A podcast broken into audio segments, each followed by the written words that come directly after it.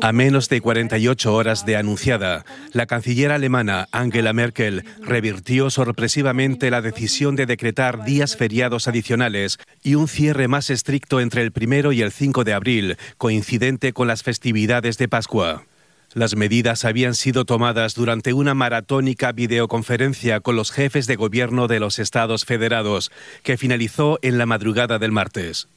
La mandataria alegó diversas cuestiones normativas que no habían sido debidamente aclaradas y que finalmente los costos hubieran superado los beneficios.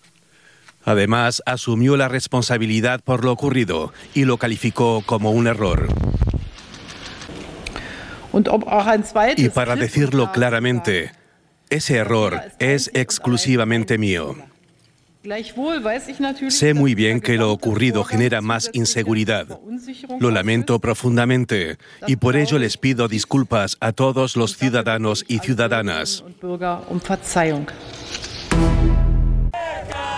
En Israel, el partido Likud del primer ministro Benjamin Netanyahu se impone holgadamente como la fuerza más votada en las elecciones parlamentarias del martes.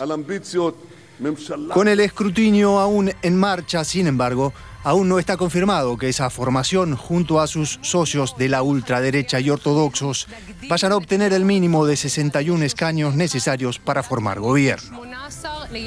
Se trata de los cuartos comicios que el país celebra en menos de dos años. La Suprema Corte de Brasil dictaminó que el juez Sergio Moro actuó con parcialidad en uno de los juicios contra el expresidente Luis Ignacio Lula da Silva. El fallo obliga a iniciar desde cero la instrucción sobre un departamento de lujo que el exmandatario recibió supuestamente de la estatal Petrobras a cambio de contratos.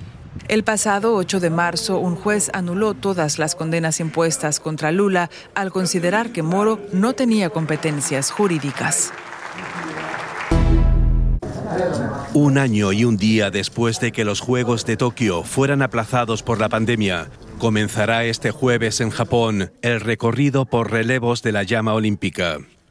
Los organizadores quieren cambiar la mala percepción de los Juegos Olímpicos en Japón, provocada por el miedo a la propagación del coronavirus y las restricciones.